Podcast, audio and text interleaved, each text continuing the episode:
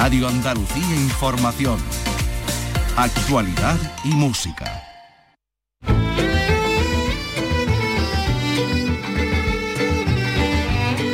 Andalucía Escultura con Carlos López.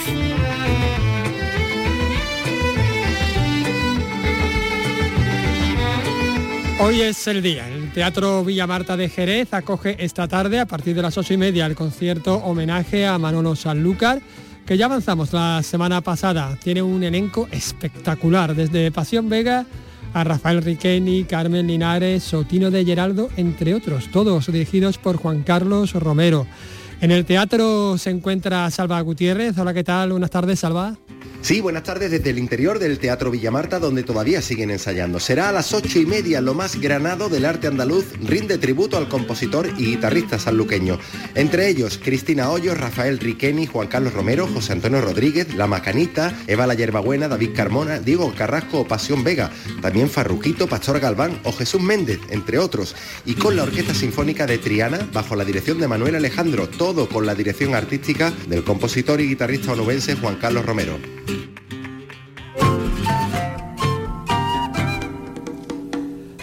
Y también le vamos a contar que la Diputación Provincial de Granada va a comprar el inmueble que es justo al lado de la casa natal de Federico García Lorca para em, ampliar el Museo Jesús Reina.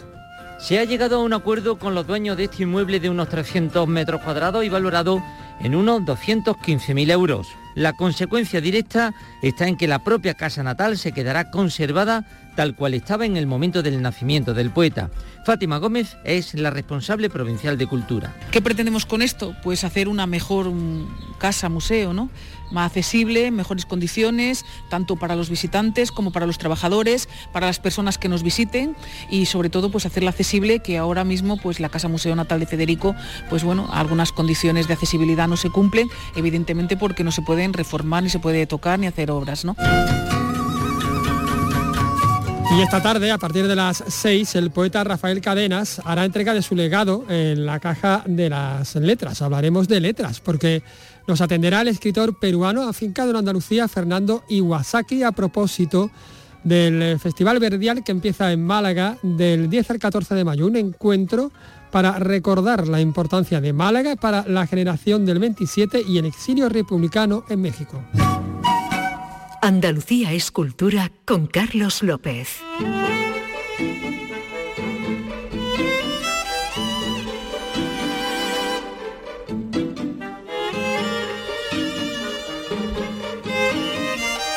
Ahora sí, regresamos al Teatro Villa Marta de Jerez, donde sigue Salva Gutiérrez. Hola, ¿qué tal? Salva de nuevo. Hola, buenas tardes. Es un lujo poder estar aquí muy cerca de los artistas en los ensayos todavía a esta hora. Y recordemos, bajo el título Manolo Sanlúcar, el pesimismo de la razón, el optimismo de la voluntad, pues se va a rendir un merecidísimo homenaje desde las ocho y media de esta tarde al gran compositor y guitarrista de Sanlúcar. Cristina Hoyos va a ser la encargada de abrir la gala con una especie de prólogo oración. Y esto va a ser un recorrido por buena parte de la biografía musical del guitarrista. Será un homenaje creado todo bajo la dirección del artista y compositor, guitarrista también onubense, Juan Carlos Romero, al que escuchamos cada uno de nosotros irá eh, desgranando su, propia forma de entender eh, el arte y, la, la, música ¿no? y el flamenco. Cuando se hable, se hablarán con palabras de Manolo y cuando eh, se toque, se tocarán también con notas de su música y cuando se baile se bailará a su música y cuando se cante también se cantará su música. Quiero decir que eh, se trata de verdad de, hacer un homenaje a la gran figura, la inmensa figura de, un gran artista y de que su obra esté siempre viva, que es como está y se valore como merece. Bueno, y lo más granado del flamenco va a estar aquí esta tarde en el Teatro Villamarta, más de 20 artistas, entre los que se encuentran, por ejemplo, para que apunten, Diego Carrasco, Carmen Linares, Pasión Vega, Eva La Yerbabuena, Jesús Méndez, La Macanita, Rafael Riqueni y todo junto a la Orquesta Sinfónica de Triana, que van a participar en este homenaje a Manolo Sanlúcar cuando ya se cumplen 241 días de su desaparición.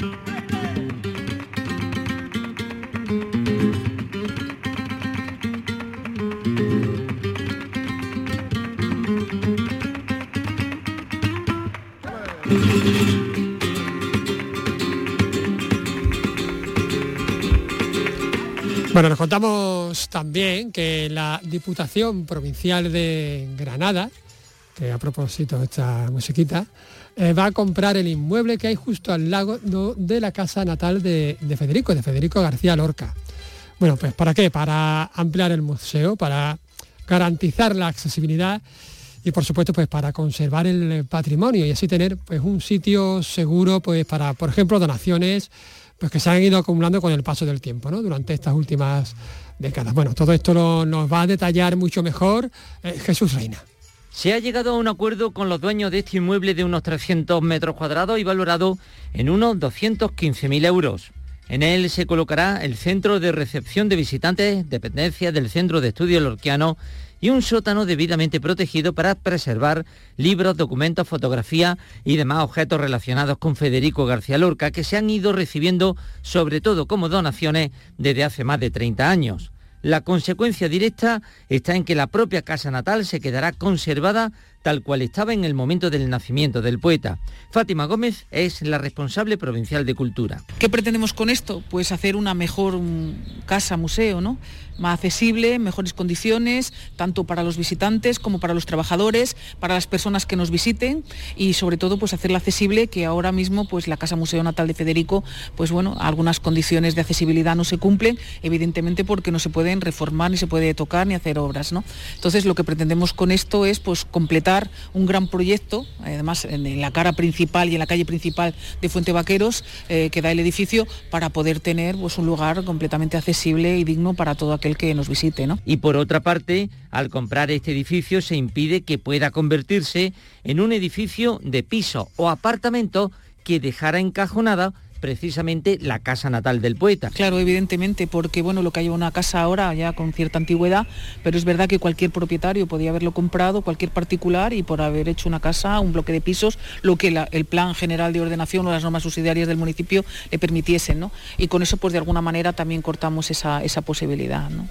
Para el Ayuntamiento de Fuente Vaqueros, esta operación es una puerta abierta al desarrollo de una incipiente industria turística, patrimonial y cultural lo dice el alcalde, José Manuel Molino. Y para nosotros es muy importante que se siga invirtiendo, invirtiendo en patrimonio aquí en Fantabaqueros por parte de la Diputación, porque mejorar todas las infraestructuras es una calidad eh, al servicio pues, turístico y a todos los turistas que vienen a visitar Fantabaqueros. ¿no? Y luego, pues, evidentemente el ayuntamiento tiene cedido también al patronato Federico García Lorca unas instalaciones que ya se están quedando pues pequeñas y tener la posibilidad no solamente de adaptar la accesibilidad de la casa natal, sino otro tipo de estancias donde todo el legado de Lorca pues va a tener mucho más espacio para todas las donaciones que hacen diferentes autores aquí a la casa natal. La localidad de Fuente Vaquero recibe unos 8.000 visitantes al año que en su práctica totalidad acuden a esta población de la Vega Granadina con la exclusiva intención de conocer los lugares lorquianos,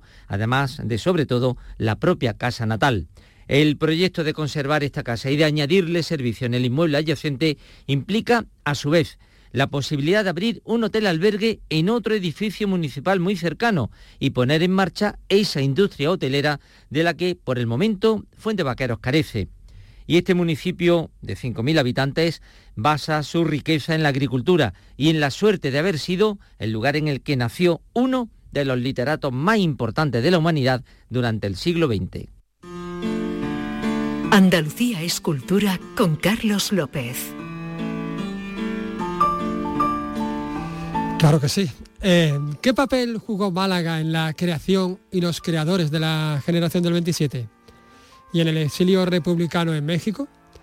Ahora una iniciativa con el título de Verdial, Fiesta de las Letras y la Cultura Iberoamericana, analizará estas cuestiones en Málaga desde el 10 al 13 de mayo, con la colaboración del Centro de Cultura Contemporánea La Térmica y también con la colaboración del Ayuntamiento, por supuesto, malagueño. Vamos a charlar con Fernando Iwasaki, escritor peruano afincado en Andalucía y codirector de este encuentro. Hola, buenas tardes, ¿qué tal? Muy buenas tardes, Carlos. Mil gracias por invitarme a conversar contigo sobre cultura en Andalucía. Nada, gracias a, ti por, por atendernos. Eh, para empezar, Fernando, ¿cómo surge esta idea? ¿Qué es Verdial? Bueno, Verdial es eh, una fiesta, es una bandera, porque Jorge Volpi, el escritor mexicano que durante los próximos cuatro años va a representar a la Universidad Nacional Autónoma de México en España, eh, y yo, eh, desde que fue nombrado Jorge el año pasado, pues nos propusimos utilizar la plataforma de la UNAM, que es la universidad española más grande del mundo, para tratar de organizar actividades culturales, artísticas en España y hacer posible en Andalucía. El año pasado comenzamos con un, festival que podríamos decir que fue un poco el antecedente de lo que va a ser Verdial, y las sensaciones fueron tan buenas que decidimos ahora sí organizar algo mucho más ambicioso, mucho más serio, y fue así como diseñamos un programa que lo ofrecimos a la térmica, que lo acogió estupendamente, Además, la térmica interesó al, ayuntamiento de Málaga y por lo tanto nos congratulamos de, poder decir que Verdial va a ser el comienzo de una serie de actividades que de aquí al año de 2027 pretendemos eh, iniciar la conmemoración del centenario de aquella generación tan extraordinaria para la literatura en español. Aquella generación, bueno, con nombres como María Zambrano, Emilio Prados, Manuel Alto Laguirre, José Moreno Villa, Esteban Salazar Chapela, nombres malagueños de la generación del 27. ¿Cómo definirías estos vínculos entre los exiliados malagueños, andaluces con Iberoamérica, con México? Bueno, como todo el mundo sabe, eh, gran parte de, los intelectuales, eh, los escritores, los filósofos más brillantes de la España de aquellos años tuvo que emigrar, tuvo que emigrar por la guerra civil y la dictadura eh, pusieron en riesgo sus vidas y la mayoría de, aquellas figuras eh, se trasladó hacia América Latina, otras por supuesto fueron a las universidades de los Estados Unidos, pero en el contexto americano México fue, eh, yo diría que el país que más se benefició de los aportes del exilio republicano español. No podemos dejar de mencionar a figuras como Buñuel en el cine, o Cernuda en, en la poesía, o Díez Canedo en la crítica literaria. Entonces, en ese contexto, el número de figuras malagueñas fue verdaderamente importante. Cuando Jorge Volpi y yo eh, estábamos pensando en la programación, eh, una de las razones que nos impulsó a pensar en Málaga fue eh, el número de figuras tan importantes del 27 y del exilio republicano que habían nacido en Málaga. Y por esa razón hemos podido crear 22 sesiones, cada una en homenaje a una figura malagueña, tanto de la generación del 27 como del exilio. Y no existe en toda Andalucía otra ciudad, otra provincia que pueda exhibir un número semejante de, figuras de esta dimensión. Un poco el carácter malagueño, ¿no? Ese carácter abierto, ese carácter marítimo, ¿no? Bueno, un carácter marítimo, pero al mismo tiempo un carácter, yo diría, que, em, que, nunca abandonó una, una región de, de la provincia, del interior probablemente en otros lugares de, Andalucía nos encontramos incluso con, ciudades tan importantes, pienso en Jerez, pienso en Cádiz, eh, o en el caso de la provincia de Sevilla, Sevilla muchas veces por sí sola está como muy por encima de Carmona, de Osuna, de Écija. En cambio en Málaga los, los epicentros son múltiples. Es Málaga, es Ronda, es Antequera, es Nerja, eh, entonces es imposible eh, hablar de Málaga y solo quedarse en Málaga. Es algo más, más extenso, ¿no? Más hacia la, hacia la provincia. ¿Y aún se siente esa influencia mm, de estos exiliados en, en México? ¿Aún la huella pervive? En México la figura de los exiliados republicanos españoles en general y malagueños en particular es, es muy profunda, es muy fuerte no se entiende la cultura mexicana en todas sus expresiones, en el cine, en la música, en la ciencia, en el mundo editorial. Es decir, imaginemos el Fondo de Cultura Económica, la, editorial más importante de América Latina, bueno, pues está absolutamente vinculada al exilio español. Pensemos en el Colegio de México, una de las grandes universidades mexicanas, pues no se, no se explicaría su existencia sin el exilio español. Y dentro de ese exilio, pues las figuras malagueñas fueron muy importantes y por eso eh, la UNAM y Verdial eh, tienen como objetivo reivindicar a todos estos nombres. Mm. Entre los participantes encontramos a, Sergio Ramírez, eh, escritor nicaragüense que junto a Yoconda Belli, bueno, pues ha sido despojado de su nacionalidad por el gobierno de Nicaragua. Es una decisión realmente insólita, me parece a mí, y cruel, ¿no? La política, sí, la política ahora como entonces define eh, la creación literaria, estos movimientos culturales. Sin duda, creo que si no existiera a través de la historia el exilio, pues muchas obras no, no habrían eh, existido. No podríamos imaginarnos la obra de Nabokov, por ejemplo, del ruso, eh, sin, sin la diáspora que provocó la revolución rusa, la revolución bolchevique del año 17. Eh, no podríamos nosotros imaginarnos la obra de, Cernuda sin el exilio que, que, supuso para el poeta pues la, la gran conflagración fratricida que hubo en España. Entonces, sí, los exilios son, son el, fueron el motor y pienso en, pienso en Ovidio, por ejemplo. Ovidio, cuando escribió la mayor parte de su obra, lo hizo en el exilio. Y, esos exilios a veces supusieron desplazamientos, transterramientos, y en otras ocasiones los exilios eh, consistieron en, en, exilios interiores, ¿no? Personas que tuvieron que, refugiarse o guiarse sobre sí mismas. Pienso en Cancino Safens, eh, refugiado en su casa de Madrid durante la guerra civil y la dictadura. Pero a mí me, interesaba recordar que Sergio Ramírez, que en Verdial va a tener una sesión muy especial que se llama Tierras Solares, porque precisamente Rubén Darío, que también era nicaragüense, visitó Málaga y quedó tan prendado de Málaga que escribió un, un ensayo bellísimo titulado Tierras Solares, porque para Darío Málaga era una tierra solar por excelencia. Entonces hemos pensado que una de las sesiones, la que dedicamos a Sergio Ramírez, se titulará Tierras Solares, Málaga y Nicaragua. El sol jamás se lo podrán quitar a Sergio Ramírez y Málaga se lo va a regalar. Qué bonito y qué, y lírico, Fernando. Precisamente Rafael Cadenas, el poeta venezolano, último premio Cervantes esta tarde, por cierto, depositará bueno, su legado ¿no? en la caja de las letras. Y ayer hacía referencia también un poco a esto, ¿no? a, los peligros para la, para la democracia, también incluso para, para, la lengua, para nuestra lengua, ¿no? para el español. ¿no?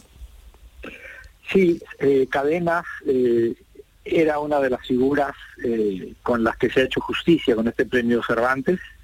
Ya hace muchos años, eh, muchos venimos hablando de, la necesidad de reconocer la trayectoria de Cadenas con un Cervantes, y da la casualidad que Cadenas siempre ha sido un, poeta de ideología marxista, un hombre de izquierda, un hombre progresista, pero que eso no, no ha impedido que, que el gobierno bolivariano de Maduro pues lo haya acosado, lo, lo haya hostigado y, él se ha sentido verdaderamente mm, muy conmovido con que el Cervantes haya reconocido una trayectoria como la suya. Bueno, son los peligros que, nos amenazan, que nos amenazan a todos. Eh, también en Perú, ¿no, Fernando, en, en, tu país de origen, pues la inestabilidad política pues ha impedido que el Congreso de la Lengua, por ejemplo, se realizara allí y, viniese, y viniese a Cádiz. Quiero decir, hay como, no sé, ¿no? una visión positiva en, cierta, en cierta forma de esta, de esta situación política, de esta inestabilidad. Bueno, la inestabilidad política del Perú es muy grande, pero paradójicamente, Carlos, la economía peruana está muy bien. ¿Sí? La economía peruana eh, no está pasando por ninguna crisis, hay crecimiento económico, no hay una deuda desbocada, eh, la balanza de pagos está muy equilibrada y prácticamente no hay inflación. Porque, eh, digamos, en la constitución del Perú, eh, toda la gestión económica está a salvo de la incontinencia de los políticos. Pero políticamente el Perú, como tú bien has apuntado, está pasando un, un momento bastante, bastante delicado. Aún así, eh, el expresidente Toledo ha sido extraditado, ha llegado al Perú, será juzgado por corrupción y en medio de todo, pues a mí me gustaría decir que en el Perú los delincuentes metidos en política han pagado o están pagando por sus desmanes y se les está juzgando, se les está metiendo en la cárcel y se les está instando a devolver el dinero que han defraudado o que directamente han robado. Por supuesto, esto nos ha impedido celebrar el Congreso de la Lengua en, Arequipa, pero a mí me gustaría decir, porque participé en tres sesiones del Congreso de la Lengua de Cádiz, que los gaditanos se han lucido, que el Congreso, desde mi punto de vista, con apenas tres meses de preparación y conste con Navidad y carnavales de por medio, ha demostrado el poderío de Cádiz en, su capacidad de organización. Eh, lo hice en mis artículos de prensa, pero lo digo ahora por las ondas de Canal Sur eh, el alcalde, el ayuntamiento, pues han tenido aquí un, papel extraordinario, ¿no? Y otras instituciones también, pero yo subrayo en el ayuntamiento de Cádiz y los gaditanos. Mm. Bueno, en este certamen, este encuentro verdial, eh, además de Málaga, pues tiene muchísima importancia México. Eh, México está demasiado cerca, como diría aquel de, de Estados Unidos, y y, demasiado lejos del mundo. ¿Estados Unidos es una amenaza para, la, para el español? No creo que Estados Unidos sea en sí mismo una gran amenaza para el español. Yo creo que los que más amenazamos al español somos los hispanohablantes, que no lo usamos como es debido, que al mismo tiempo minusvaloramos nuestra lengua eh, abusando de traducciones absurdas del inglés pero sobre todo, y como se ha visto hace poco cuando hemos descubierto que algunos científicos de universidades españolas eh, renegaban de su adscripción universitaria para decir que trabajaban para una universidad de Arabia Saudita, pues esto es porque en España, y, si hay profesores universitarios escuchándome sabrán que digo la verdad, cuando un investigador presenta un proyecto de investigación para solicitar ayudas y más de más y eh, a las autoridades competentes, tenemos que redactar los proyectos en inglés. ¿Qué, qué, necesidad hay de un historiador, un filólogo, un psicólogo, un antropólogo eh, hispanohablante que va a trabajar un tema de materia, digamos, cultural en español? ¿Por qué tenemos que redactar estas solicitudes en inglés? Somos los primeros que saboteamos eh, el, valor de nuestra lengua. A mí me parece que los Estados Unidos eh, terminarán hablando español porque simple y llanamente los hispanohablantes están eh, entrando muy poco a poco en ese país. Pero lo terrible es ver cómo aquí en España y en otros países latinoamericanos, en lugar de, hablar mejor nuestra lengua, de, cuidarla, empleándola en los, en los espacios en los que hay que hablar en español con corrección, pues no lo hacemos, ¿no? Y así es como salen adelante eh, expresiones como fake news, cuando toda la vida aquí ha existido el bulo, eh, el rumor, eh, la paparrucha, la jácara, la patraña, son voces en español que quieren decir fake news, pero aquí nos hemos empeñado en decir fake news también. Pues Fernando Iwasaki, menos bulos, o sea, menos fake news y más bulos y más, y más patraña, ¿no? Exacto. Muchísimas gracias por, por, atendernos hoy. Seguiremos hablando más adelante de este encuentro que se va a llevar de Verdial, este encuentro en Málaga del 10 al 14 de mayo. Y volveremos a hablar también contigo otra vez, Fernando, Fernando Iwasaki, director. Muchísimas gracias por atendernos.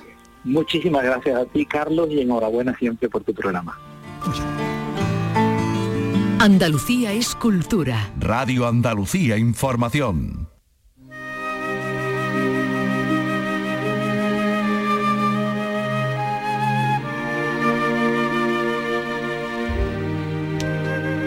Y vamos con la lectura continuada de Don Quijote de la Mancha en el IES Góngora de Córdoba, una actividad destinada a promocionar el hábito lector entre los más jóvenes.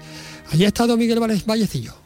Esta actividad está previsto que acabe a las 3 de la tarde de este martes y tiene como objetivo poner en valor la gran obra de la literatura española y también despertar la curiosidad lectora de los jóvenes. El presidente de la Casa de Castilla-La Mancha, Antonio Porcuna, cree que los alumnos leen poco y así se les puede incentivar. Esa sensación es la que, es la, que tenemos, pero eh, no tenemos que dejar de hacer hincapié precisamente con esta serie de, actos para que animemos a esta gente joven y lo mismo que hay otra serie de, de motivaciones y de cuestiones que hacen que se animen en otros campos, pues no se pierda esa motivación y ese ánimo en la lectura. Esta lectura se celebra cada año con motivo del Día del Libro.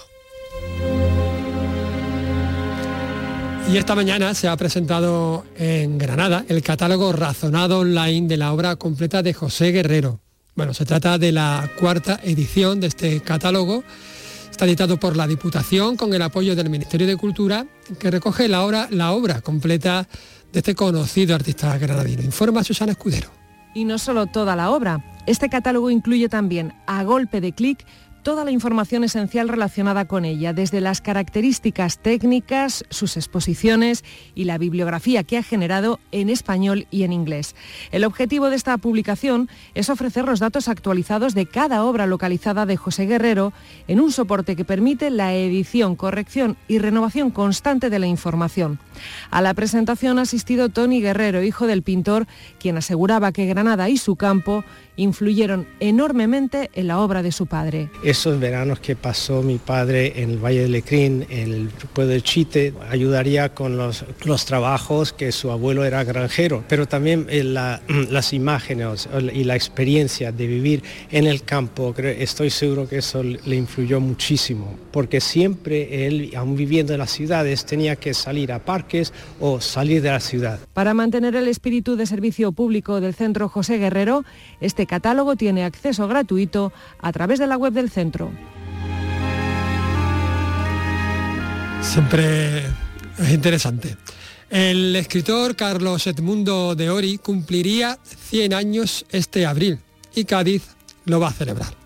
Informa Salud Botaro. Es el inicio de todo un año de actividades para recordar la vigencia del legado de Ori a partir de este jueves fecha del aniversario, el día en el que cumpliría 100 años. Por las calles se van a colocar banderolas con sus famosos aerolitos. Algunos serán leídos por estudiantes de secundaria de Cádiz en el entorno del busto frente a su casa natal en la Alameda. También se puede contemplar en la Diputación la exposición La Cabaña Central que recorre su vida y que ya sirvió para dar contenido al Congreso Internacional de la Lengua. La Universidad de Cádiz dedicará uno de sus cursos de verano al postismo y está previsto que se publique, que lo haga Galaxia Gutenberg por primera vez, toda su poesía reunida. Eso y un documental en marcha y un ciclo de cine. Carlos Edmundo Teori es profeta en su tierra en el centenario de su nacimiento.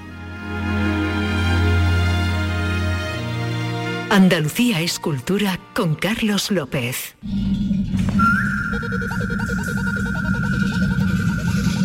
Nos ha emocionado con su Reina del Metal, que le ha valido, junto a Enrique Monfort, el premio al mejor espectáculo de danza en los prestigiosos premios más de las artes escénicas. Ahora aborda otro reto, bailar una conferencia científica sobre cristalografía será este sábado sobre las tablas del Teatro Isabel la Católica en una charla espectáculo titulada La cristalización de la danza, a cargo de Juan Manuel García Ruiz, profesor e investigador del CSIC y de la Universidad de Granada.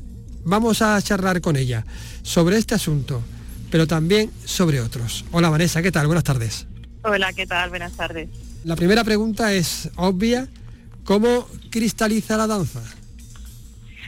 Ah, wow, pues mira, la danza cristaliza de diversas formas y depende muchísimo del tiempo, momento histórico y de las corrientes que se sigan. Pero bueno, la que estamos trabajando en concreto eh, tiene mucho que ver con las corrientes de vanguardia. y, y, ese momento en el que se adquieren unos conceptos más de arte abstracto en el que mm, intervienen eh, pues Rudolf Laban como bailarín que procede de la danza moderna y en concreto en España y en el flamenco Vicente Escudero. Bueno, en este proyecto te acompaña eh, bueno, el profesor Juan Manuel García Ruiz, que digamos que es el que va a impartir esta pequeña charla de 10 minutos, pero también la guitarrista y cantadora utrerana María Marín. Eh, ¿Cómo es trabajar por una parte con el lado racional y por otro con el lado emocional? Pues mira, eh, yo creo que todo el mundo los trabaja continuamente, lo que pasa es que no sabemos discernir a veces que estamos usando en cada momento. Eh, si bien es cierto que yo es algo que forma parte de mí desde siempre porque eh, cuando fui buena estudiante, se me daba muy bien la ciencia, para eso soy muy analítica y muy racional.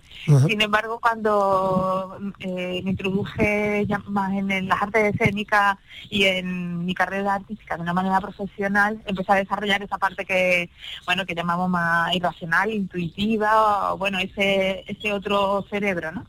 Y, bueno, y ahora, gracias a este proyecto, hay algo que siento que se coloca en el mismo nivel y que, y que es una conciliación entre esas dos formas de, entender el mundo o esas dos formas de expresarse en el mundo, ¿no? Una conciliación, me interesa mucho esa palabra que has elegido.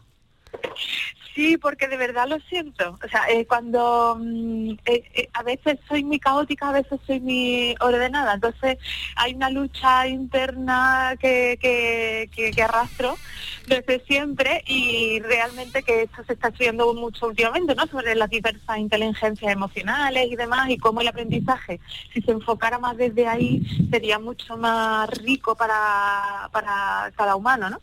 Entonces ya ahora siento que con este proyecto puedo entender más cómo funciona a nivel interno y además lo, lo podemos lo puedo acompañar de un discurso que, me ha regalado Juan Manuel. Realmente yo, yo contenía como la forma eh, y pero realmente la, la, explicación me la dio Juan Manuel cuando nos conocimos, ¿no? Por eso, por eso estamos aquí. Bueno, pues ahora la siguiente pregunta es obvia. ¿Cómo llegaste? ¿Cómo os conociste? ¿Cómo llegas a este proceso, a este proyecto? Pues mira, eh, como casi todas las cosas que me suceden, seguramente yo se lo voy pidiendo al, mundo por, bueno, por, mi trayecto artístico, profesional, pues me vienen, me van llegando personas que de forma casual eh, vienen a ocupar un espacio que a lo mejor se estaba, yo estaba pidiendo, pero la verdad fue muy casual. Fue porque mm, fui a trabajar a un proyecto que él, propuso. Realmente tenía que haber ido mi compañera, bueno, Belén Maya, y en ese día él ya no podía ir, me dijo, oye, ¿puedes ir tú? Y bueno, ¿vale? Una propuesta escénica en la que, a partir de una idea sencilla, y es que desde un poema de García Lorca, desde el mismo poema, eh, el verde te quiero verde, se declamaba en distintos idiomas, en 15 idiomas distintos. Entonces lo que él me proponía era que yo interpretara eh, tres poemas distintos de distintos idiomas y bueno que también que sucedía con el cuerpo con esa musicalidad y ese lenguaje distinto. Ah, así.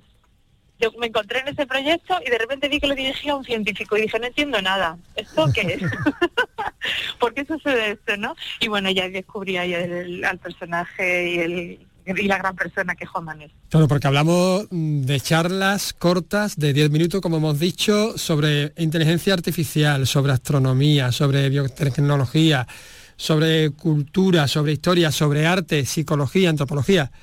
No sé si está todo relacionado de alguna manera. Pues sí, yo creo que mm, intentamos entender el intentamos entender el mundo e ir un poquito más allá, ¿no? Entonces, por supuesto, yo creo que está todo relacionado. si bien es cierto que nuestra charla es más extensa, porque, bueno, se viene a concluir el día del sábado, eh, el día 29, y viene a concluir toda esa serie de pequeñas charlas que se dan mm, sobre los temas con los, a los que se me está refiriendo. ¿Hay belleza, belleza artística en la cristalización?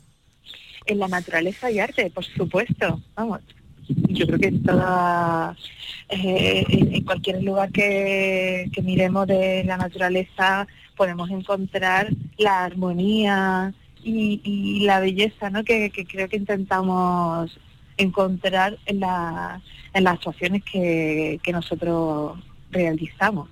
Em, pero mira, hay una cosa sobre lo que es arte y sobre lo que no, que me gusta mucho, eh, que tiene que ver con, el, con la tesis de Juan Manuel García Ruiz, y, está dentro de, además de su discurso cuando ingresó en, la Academia de la Ciencia.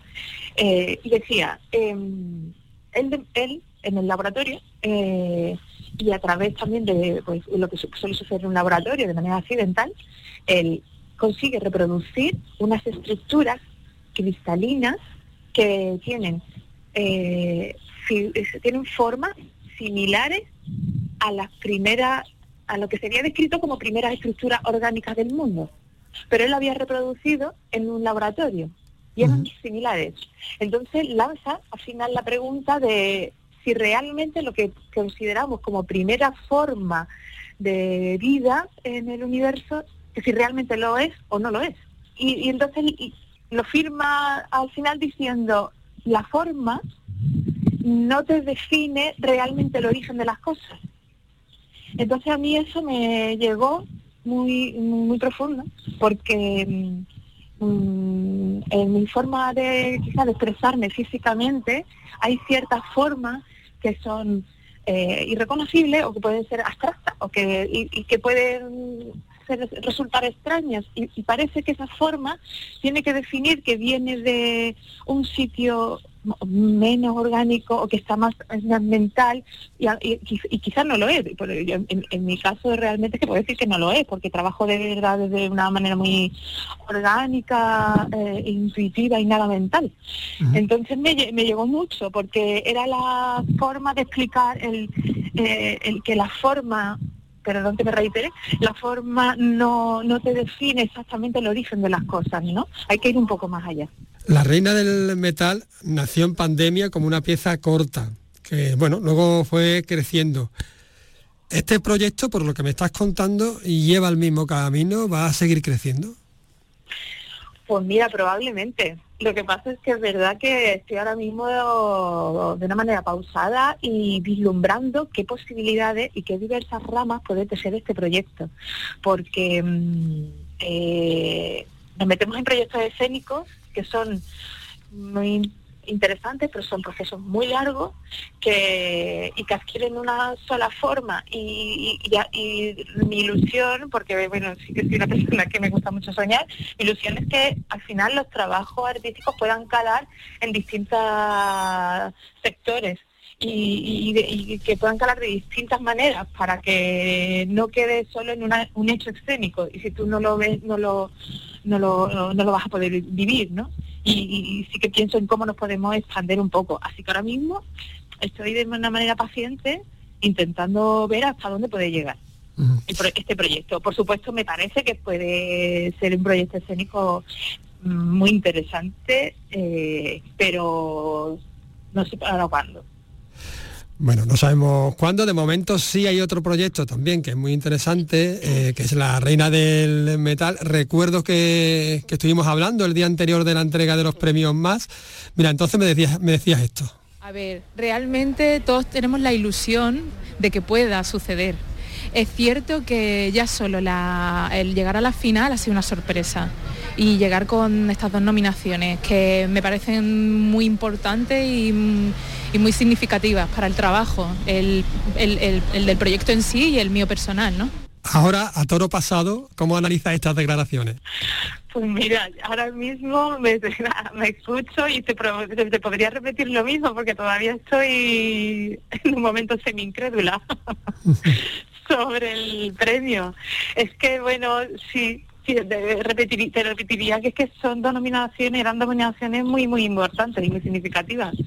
Y bueno, y, que ha sido una sorpresa no solo ya la nominación, ahora ya el, ser premiados, porque realmente, bueno, al final hay muchas propuestas, todas son de un altísimo nivel y estoy muy orgullosa de nuestra propuesta. Pero bueno, había, había otras propuestas más, era más difícil y bueno, al final sucedió. Bueno, todavía estoy un poco incrédula, de verdad. ¿Y para qué sirven los premios?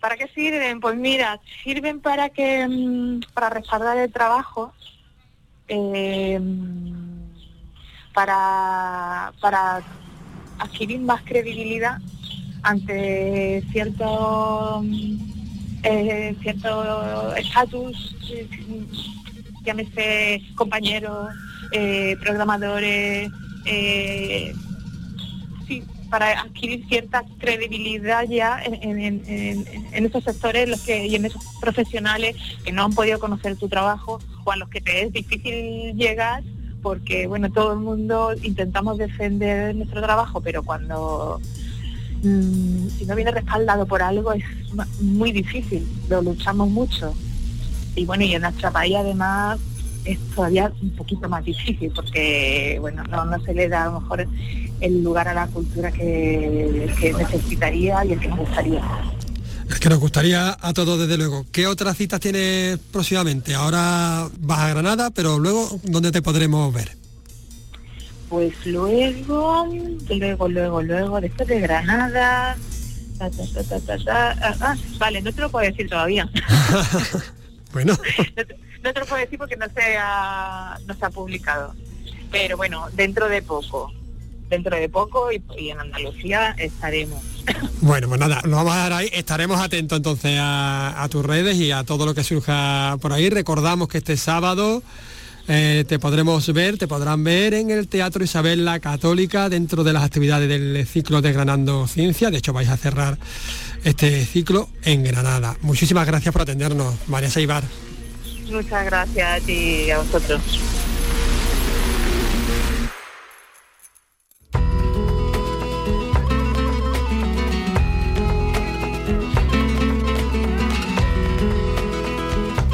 Cambiamos de asunto porque, aunque seguimos hablando de música, el ciclo El Terral traerás del 1 al 11 de julio ocho conciertos con figuras internacionales, desde Elías de Ochoa a Camané, el príncipe del fado, pasando por Dejan Reeves, una de las grandes voces del jazz. Nos informa Alicia Pérez. Israel Fernández abrirá el próximo 1 de julio el ciclo El Terral en el Teatro Cervantes. Hoy salen a la venta las entradas para ver a este cantaor y compositor nominado a los premios Latin Grammy como mejor álbum de música flamenca. Quien ya cuenta con este premio es Elías Ochoa, miembro de Buenavista Social Club, que pisará Málaga el día 2. De La Habana a Portugal y del son al fado de Camané, el mismo que retratara Carlos Saura en su cine. Lo escucharemos el día 8. El Terral es una propuesta diferente a la de los numerosos festivales programados este verano. Lo explica su director, Juan Antonio Vega. La música étnica, la música de emoción, esa música realmente de raíz, transformarla en una propuesta moderna en su discurso, adaptada al presente y traerla a la sombrita de un teatro. Nuevo in Afrobeat llenará el teatro con su particular reinterpretación de la música del nigeriano Fela Kuti que inspira a esta banda chilena. Será el día 6. Hypnotic Brass Ensemble, Brad Midau y el maestro del laúd y cantante Dafer Youssef, de familia de muecines, completan esta edición. Y de cierre, el día 11, Diane Reeves.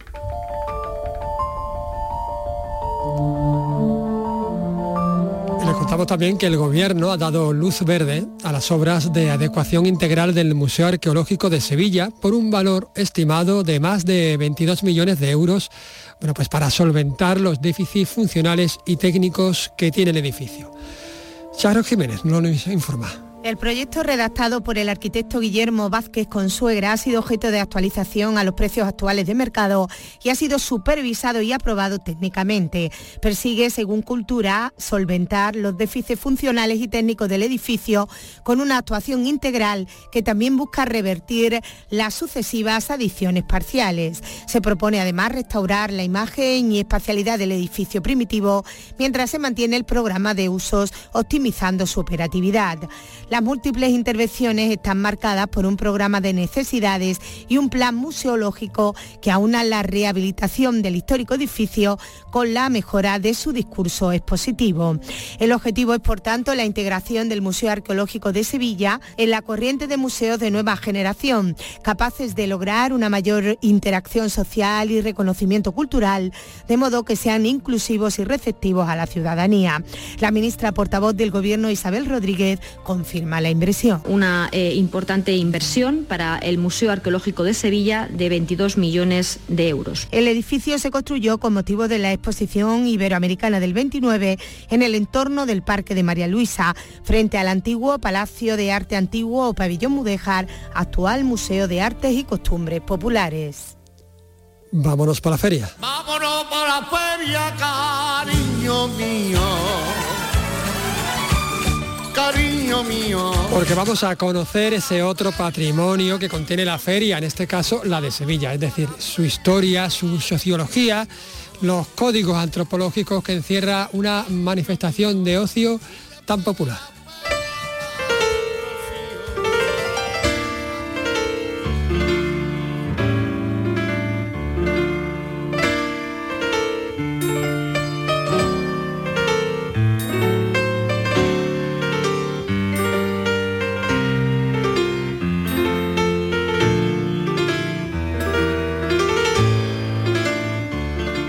Se celebra la Feria de Abril en Sevilla y es un acontecimiento que data de 1846, cuando dos concejales, José María Ibarra, vasco, y Narciso Bonaplata, catalán, dos concejales del Ayuntamiento de Sevilla se ponen de acuerdo, tienen esa idea y la plantean a la reina Isabel II. Al año siguiente, 18 de abril de 1847, se inauguraba esa feria de carácter ganadero, feria de, de tres días de duración, en abril a la que asistieron 25.000 visitantes. El cómo y por qué surge la Feria de Abril de Sevilla, eh, pues tiene, eh, hay muchas explicaciones y hay muchos factores en juego. Pero nos vamos a acercar un poco a todo esto gracias a Rocío Plaza Orellana, doctora en Historia del Arte, profesora también de Historia, que está con nosotros y que ha estudiado muy en profundidad todo este territorio del primer tercio del siglo XIX. Y está con nosotros. Rocío, ¿qué tal? Muy buenas tardes. Buenas tardes, Antonio. Entiendo que la génesis de la Feria de Abril tiene que ver con muchas cosas, pero probablemente no se puede entender sin el tema de la desamortización, ¿no? La, feria tiene un... Bueno, la feria entra dentro de lo que es la línea de, para incentivar pues lo que es el, pues, factor del campo, la agricultura, las mejoras de la agricultura, también las mejoras dentro del ámbito de la ganadería, se conceden premios en las primeras ferias y está dentro de lo que es el, incentivo que genera el proceso desamortizador eh, por, la, por lo que es la adquisición de, las tierras para los nuevos cultivos, eh, por parte de, esa clase, de esas clases adineradas, nuevas clases adineradas isabelinas, y tiene también mucho que ver con el proceso también de industrialización y de mejoras en, lo que es el, trabajo en el campo. Bueno, eh, ahí yo creo que está claro y es bastante elocuente a ese respecto. Eh, Ibarra, pues con el tema de, de, las navieras y de los barcos, y Bonaplata con la, con la fundición, ¿no? Dos industrias que sin las cuales pues no podríamos entender reformas que se emprenden en la ciudad de Sevilla como el propio puente de Triana, ¿no? Sí, es una época en la que mm, eh, se está produciendo en la ciudad todo lo que es eso que se llama o podemos entender como un proceso de modernización y de urbanización, urbanismo dentro de, ese, de esa modernización dentro de ese ámbito. Se construye el puente, se prepara la ciudad, es decir, la ciudad se acondiciona, se levanta prácticamente para poder hacer la instalación del gas, que eso va a ser fundamental, todo lo que es el, lo que es la, iluminación de la ciudad con las farolas de gas que empiezan en la plaza de San Francisco y se van extendiendo poco a poco por toda la ciudad y que llegar a la feria, la cubierta de, hierro para la estructura como elementos estructurales en, la, en lo que es el, el, primer teatro que la tiene, que es el Teatro de San Fernando, Em, o también, por ejemplo, ya en los ámbitos domésticos, muy interesante lo que eran las casas burguesas que tenían un toldo eh, en el centro para lo que es el, patio, por ejemplo, los patios de interiores que estaban llenos de macetas con sus arcadas de columna y que vamos a ver y vamos a ir viendo cómo van apareciendo las monteras, que estamos acostumbradas a verlas, acristaladas, y nos la vamos a encontrar mm, en estos momentos también como empiezan a aparecer y empiezan a ser también muy apreciadas, y desde lo doméstico hasta lo que son las grandes construcciones urbanísticas, a, la luz eh, a la luz artificial eh, durante la noche, un proceso también de nuevos de, jardines ¿no? que se acondicionan, que crecen, que se expanden, como son los jardines de las delicias, que se convierten en uno de los espacios de moda de las clases medias y también de las clases trabajadoras de la ciudad en fin, es un momento en el que empiezan a abrir muchos teatros también. Antes existía un solo teatro, el teatro había sido mm, prácticamente muy perseguido eh, desde el siglo XVIII, en Sevilla llega incluso hasta prohibido, y nos vamos a encontrar en este tiempo en el que la feria aparece y en el que la ciudad mm, burguesa emerge, pues existiendo cuatro o cinco teatros, aparecen las academias de baile, aparecen y empieza el germen de lo que será el flamenco, que también había estado, eh, los bailes más populares también habían estado prohibidos, ¿no? los bailes de mujeres solas. En fin, nos encontramos una ciudad que bulle, animada por ese movimiento económico eh, de dinero, que es un movimiento de, económico y ese capital que eh, se mueve con la clase burguesa, con las clases burguesas, con las políticas liberales que se hacen desde el Estado. Y también en el caso de Sevilla es muy interesante eh, las inversiones de los, de los británicos, es decir, de las navieras británicas, las inversiones del gas, que son también las empresas de Parkinson, las empresas de gas inglesas, los residentes ingleses, es decir, la presencia inglesa es muy, inglesa es muy interesante en este momento también. Mm, eso, eso es muy, muy curioso. Te voy escuchando y se me van ocurriendo muchas preguntas que hacerte. Vamos a hablar de lo del gas, que yo creo que poner iluminación digamos, de gas en la ciudad, pues efectivamente cambió la mentalidad y el, de, los sevillanos y cambió también un poco la perspectiva o la forma de entender la noche. Pero me interesa también hablar de un fenómeno que llega en estos momentos porque eh, creo que es 1856 cuando llega el primer ferrocarril directo desde Madrid a Sevilla. Por tanto, aquí el turismo también tiene un peso específico, ¿no?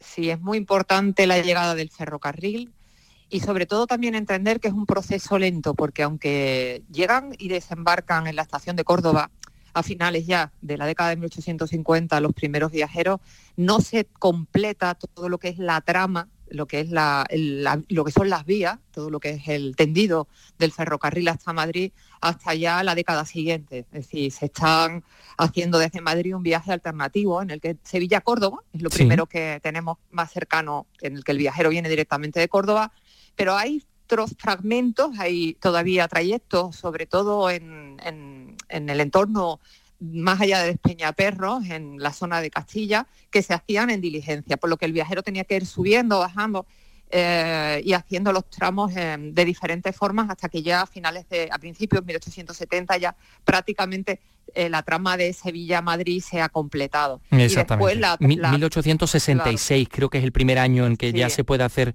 el recorrido completo, si no, si no recuerdo mal. Pero bueno, eh, eh, claro, es, fundamental, me dices, porque ya pueden venirlo, pueden viajar sin, sin tener que, bueno, pues echar días y días y días desde Madrid a Sevilla y por supuesto desde Madrid, pues línea directa a París, con lo cual París-Sevilla es posible. Y, y todo ese flujo de turistas encuentran la feria un lugar en el que solazarse y, luego hablan de ella, por ahí. Sí, la, bueno, la feria, es decir, los viajeros no vienen directamente a la feria en un primer momento, eso es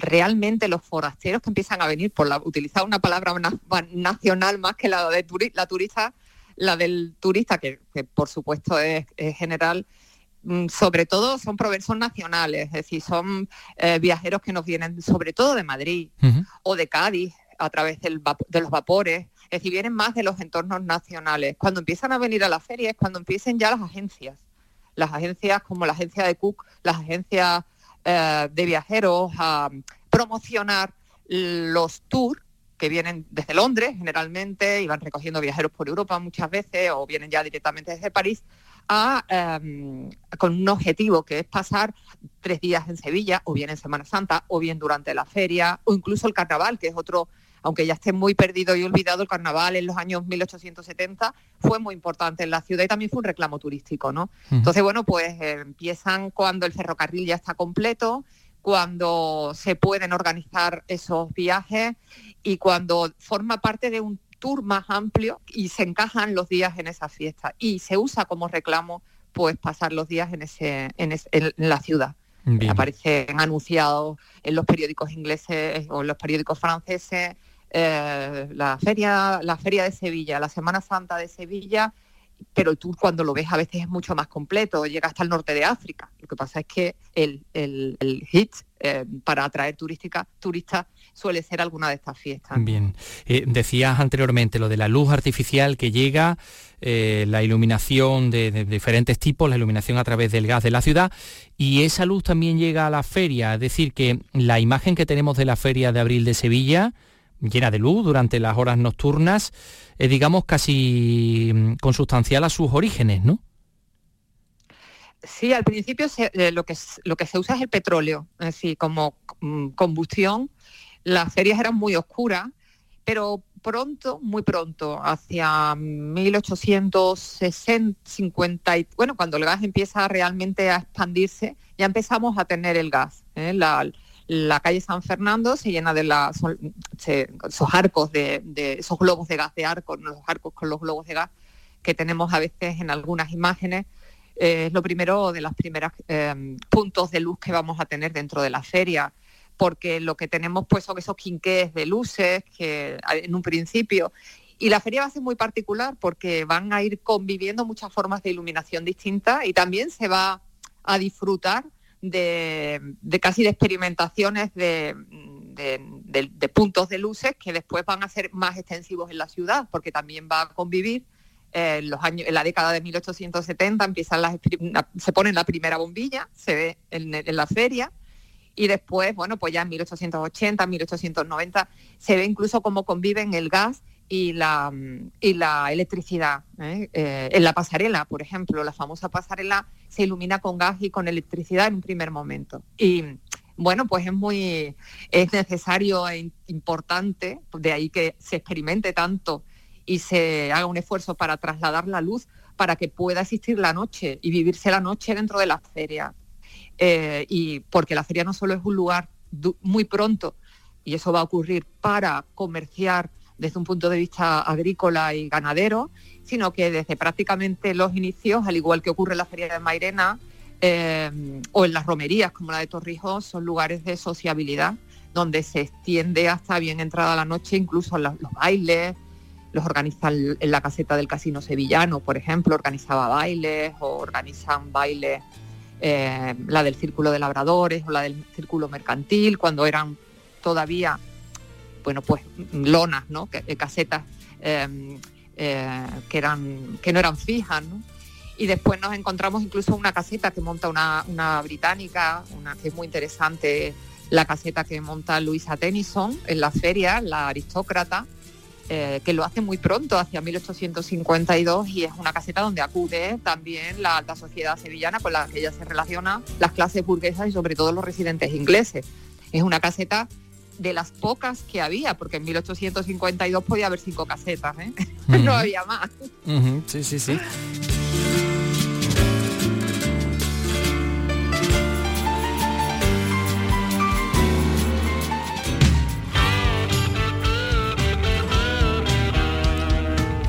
Gracias Antonio Catoni, claro que sí.